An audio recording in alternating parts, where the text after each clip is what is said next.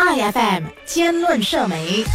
大家好，欢迎收听兼论社媒，我是数码媒体评论员戴子坚，为大家分析和破解电子数码媒体平台的种种课题。财政部副部长纳杜阿莫马斯兰表示，早前宣布的雇员公积金灵活户头，即为所谓的第三户头，旨在让所有会员，包括 B 四十。M 四十和 T 二十的群体，在紧急情况下能从这个户头提款使用自己的储蓄。这项计划于前两个星期由首相兼财政部长提成的二零二四年财政预算案中已经宣布，将从明年开始实行。这项举措的首要目的是为了帮助雇员公积金会员在面临突发需求时，减轻他们的经济负担。政府目前正在制定公积金灵活户头的详细规定，而至于灵活第三户头的具体定义呢，政府也将很快会公布。目前仍在研究户头提款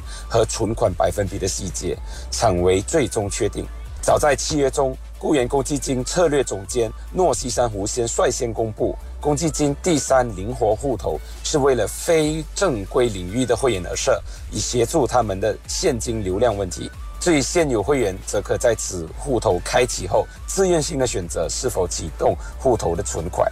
他说，一旦开了第三户头，现有会员可以把第一和第二户头的部分存款转入第三户头，让会员提款应急，而并不设任何条件。若会员不想动用这个户头，需自行把户头内的存款移回第一或第二户头。诺西珊瑚先也确认了。第三灵活户头的利息将会低于第一和第二户头所得的利息。当然，有关灵活户头的最新状态，则是需要等到政府未来的公布为准。这个计划呢，有几个值得关注的重要事项。第一，目前还不清楚这项新方案是否允许触及现有的第一和第二户头中的储蓄，还是只有存入新的灵活户头的资金才可以被会员们提取。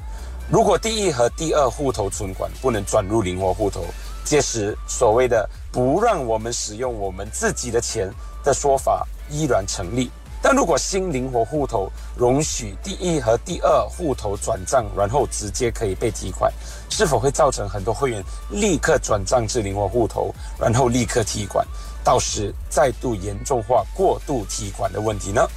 第二。这新方案有没有考量那些许久没有为公积金账户做出贡献的会员呢？还是只给予现有活跃贡献公积金的会员而已？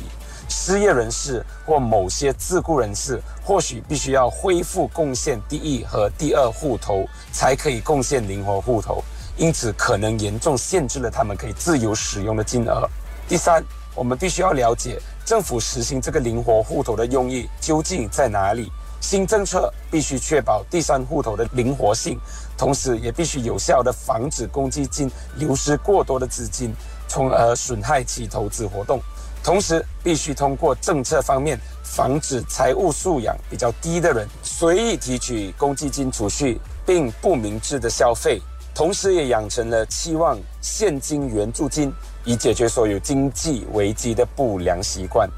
最后，政府有必要确保成立雇员公积金原先的根本理念，也就是作为马来西亚国民养老退休储蓄这个主要目标。虽然在特别的情况之下，会员应该可以提款应急，但这个做法绝对不可以被滥用。毕竟，在全球老化的趋势下，我们必须更要学习如何自律，以避免退休之后不够养活自己的窘境。我的分享到此而已，谢谢。I F M 兼论社媒。